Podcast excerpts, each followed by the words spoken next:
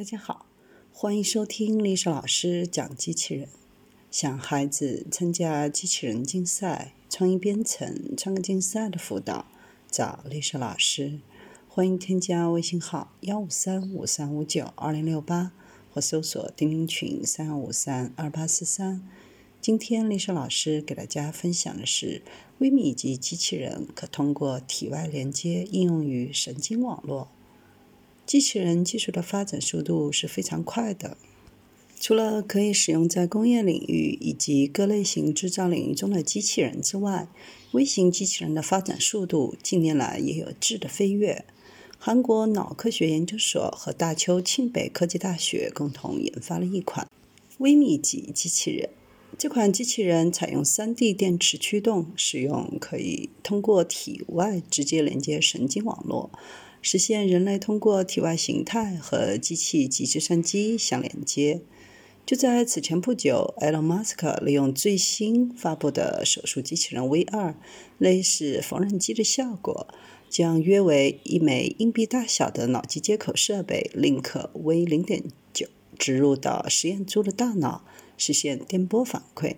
和这款设备相比较，韩国的这款体外式连接设备无疑要精巧得多。这款产品高二十七微米，宽五微米，深两微米，内置可亮图信号传输的 HDMI 芯片，侧面还有翻转指标器，能够在多元领域中使用。微型机器人的作用非常广泛，虽然目前处于行业的研发初期，随着微型机器人的高速技术发展。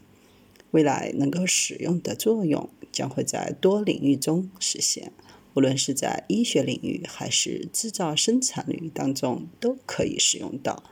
通过脑神经网络连接，将会改变大众目前使用电子设备的模式。